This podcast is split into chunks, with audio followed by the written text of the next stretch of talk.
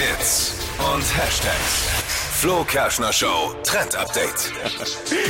Date Stacking ist gerade im Netz der neueste Schrei. Auf Insta, TikTok und Co. sieht man das.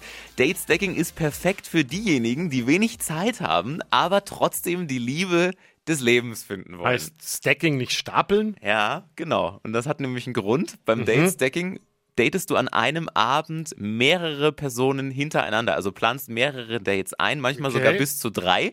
Für die einzelnen Treffen werden dann jeweils so, ja, ein bis zwei Stunden eingeplant und man trifft sich zu ganz simplen Dingen, also wie Kaffee trinken, kleiner. Spaziergang. Okay. Genau. Und wenn ein Date jetzt uninteressant ist, dann bricht man einfach zum nächsten auf. Und wenn du ein Match hast, Okay. dann sagt man den nachfolgenden Dates einfach kurzfristig ab. Date Stacking. Oh Gott, die Welt ist irre. Also ich habe Fragen, weil ich dachte mir gerade, also ist das wirklich, also macht man das nicht vielleicht sogar öfter so? Also zwei an einem Tag hatte ich auch schon früher gehabt. Wirklich? Ja, klar. Oh, aber jetzt hat es halt einen Namen. Ja, also es jetzt ist offiziell eine. Verpackung. Date Stacking. Kann man Genau. sagen, ich mache heute Abend Date Stacking. Ja, Klingt genau. ja auch cool. Ja, jetzt wissen alle, wie das heißt, was sie vielleicht schon länger machen. Der neue Trend im Jahr 2023.